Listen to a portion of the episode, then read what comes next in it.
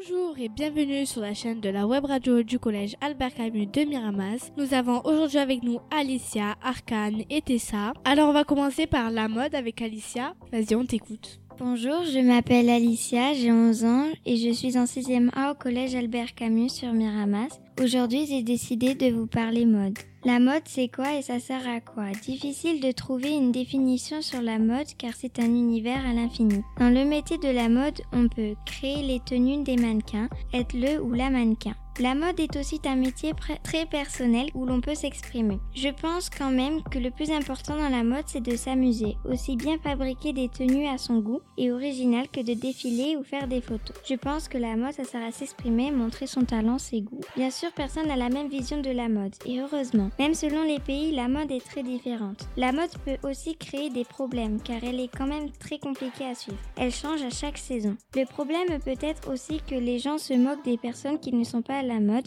je tiens à vous dire à toutes et à tous que ce n'est pas parce que les gens ne sont pas à la mode qu'on a le droit de se moquer. Merci. Alors Tessa, toi t'en penses quoi de la mode? Bah c'est bien, moi j'aime bien, mais après aussi c'est vrai que les gens qui se moquent, euh, c'est... Enfin, c'est pas très correct de se moquer des autres euh, s'ils ont pas le même style de vêtements qu'eux. Ok, merci. Et toi Arkane, t'en penses quoi?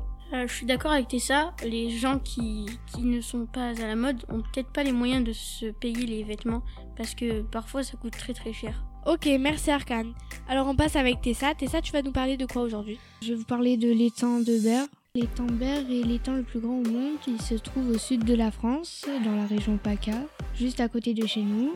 Et euh, j'adore regarder le coucher de soleil euh, sur l'étang car euh, quand le soleil se couche, ça fait comme si le jour était d'un côté de l'étang et la nuit de l'autre. Sur cet étang, ici, d'ici, qu'ici, sur, les, sur cet étang qu'ici tout le monde connaît, on peut faire des activités. Il y a des plages et donc euh, des couchers de soleil magnifiques et sa faune, euh, et sa faune marine aussi. Mais ce qui est dommage, c'est qu'il est très pollué. Après, il y a des activités. Euh, il y en a qui sont, elles sont la plupart de, toutes différentes. On peut s'y baigner, s'y naviguer, enfin naviguer, faire du jet ski, du canoë, du paddle et encore plein d'autres choses. Après, il y a des plages qu'on peut accéder sans problème à pied ou en voiture. Et il y en a d'autres qu'on peut accéder qu'en naviguant, euh, car elles sont sur les côtes euh, des fois. Et euh, donc pour ceux qui peuvent pas y accéder car ils ont pas de canoë ou quoi, il y a certains clubs de voile qui louent des matériaux pour les personnes qui n'ont pas de matériel. Après, du coup, la pollution de l'étang, il est très pollué à cause de la centrale électrique de Saint-Chamas, car l'eau de l'étang est salée et celle de la centrale est douce. Et le fait qu'elle rejette de l'eau douce, ça pollue. Euh, ça fait un mélange entre Oui, voilà. Mais enfin, pas très bien par rapport euh, à l'eau, par rapport à la nature, euh, mm. les, les, les, animaux qui se trouvent dedans et, de nombreux poissons qui meurent à chaque fois. Et après, il y a des algues en bord de plage qui n'ont pas une odeur très agréable. Et après, il y a la source d'eau de l'étang. la source de l'étang, elle vient de la mer Méditerranée, le bras de mer qui, qui passe par Martigues. Donc en bateau, on peut rejoindre la mer en hiver, l'eau de l'étang monte euh, et les plages euh, parfois deviennent moins accessibles à cause euh, du coup de la montée de l'eau. Et parfois même elles sont recouvertes. J'espère que ça vous aura envie, ça vous aurait donné envie d'aller voir ce joli étang si vous ne le connaissez pas, car moi j'y passe des bons moments en planche à voile pour me baigner entre amis ou en famille. Ok, merci. Alors vous, par exemple, Alicia, tu fais quoi sur l'étang de Berre des fois? Tu vas un peu? Euh, oui, j'y suis allée une fois pour faire de la voile. C'est vrai que c'est un étang pollué. Après, c'est vrai qu'aussi on passe euh, de beaux moments. Euh, c'est vraiment un étang très joli. Ok, et toi Arkane, t'as fait des petites choses sur l'étang, t'es allé le voir et tout? Oui, j'ai aussi déjà fait de la voile. après, je crois aussi que, je tiens à ajouter, je crois aussi que c'est le deuxième plus grand étang d'Europe. après, c'est vrai aussi qu'il est très très pollué, avec une station qui est juste en face. Euh, et c'est vraiment dommage pour les poissons qu'on peut voir dedans. Alors on passe avec euh, Arkane. Donc Arkane, tu vas nous parler de quoi aujourd'hui? Euh, De 7 codes indéchiffrables. Ok, ben on t'écoute. Voici 7 codes secrets, cryptés ou même inconnus que même les meilleurs spécialistes n'arrivent pas à déchiffrer. Et vous allez voir que ce ne sont pas que des anciens textes. En septième position, nous avons le code de Shugborough en Angleterre. C'est une ligne de 8 lettres O-U-O-S-V-A-V-V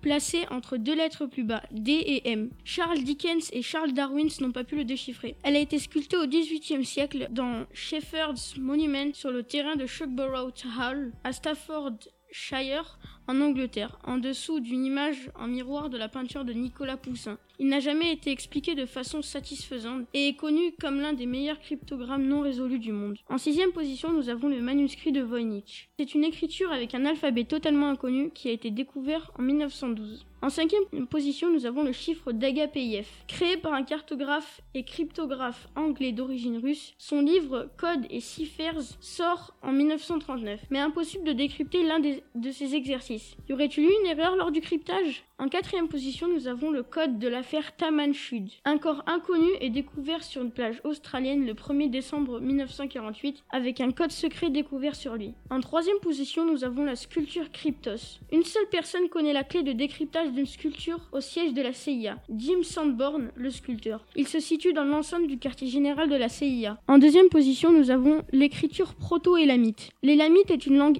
utilisée il y a plus de 4000 ans. En première position, nous avons le cryptogramme du tueur Zodiac. À la fin des années 1960, un tueur en série sévissait en Californie. Il envoyait des infos codées à la presse. Impossible de le retrouver car son identité est codée dans les messages. Le Zodiac QUE ou Zodiac avec un C, appelé aussi le tueur du Zodiac, est un tueur en série non identifié à qui sont attribués de façon certaine 5 meurtres, 2 tentatives de meurtre et un enlèvement commis dans le nord de la Californie à la fin des années 1960 et au début des années 1970. On n'a plus jamais retrouvé sa trace. Arkane, à quoi ils servent tous ces codes? Est-ce que ces codes-là, moi, je peux les utiliser si je veux chercher, euh, mettre des mots de passe sur euh, mes comptes bancaires, euh, mes mails et toutes ces utilités où j'ai besoin de mots de passe? Bah peut-être si vous arrivez à les décrypter parce que en fait pour certains c'est c'est peut-être des décorations comme la sculpture Cryptos. L'écriture proto-élamite c'était une langue utilisée dont personne ne sait parler. C'est pour ça qu'on n'arrive pas à la retrouver. le cryptogramme du tueur Zodiac, c'était surtout lui qui l'avait écrit, qui avait inventé ça pour se moquer de la presse et dire que la police n'arrivait pas à faire son travail.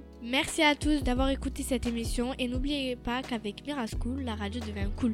Et n'oublions pas Tess et Rihanna, nos rédactrices en chef, Alexis et Joshua qui enregistrent et montent nos émissions. Je vous rappelle que cette web radio est faite, écrite et réalisée par les élèves de Camus et que des élèves. On vous dit à très bientôt pour une nouvelle émission. Au revoir. Au revoir.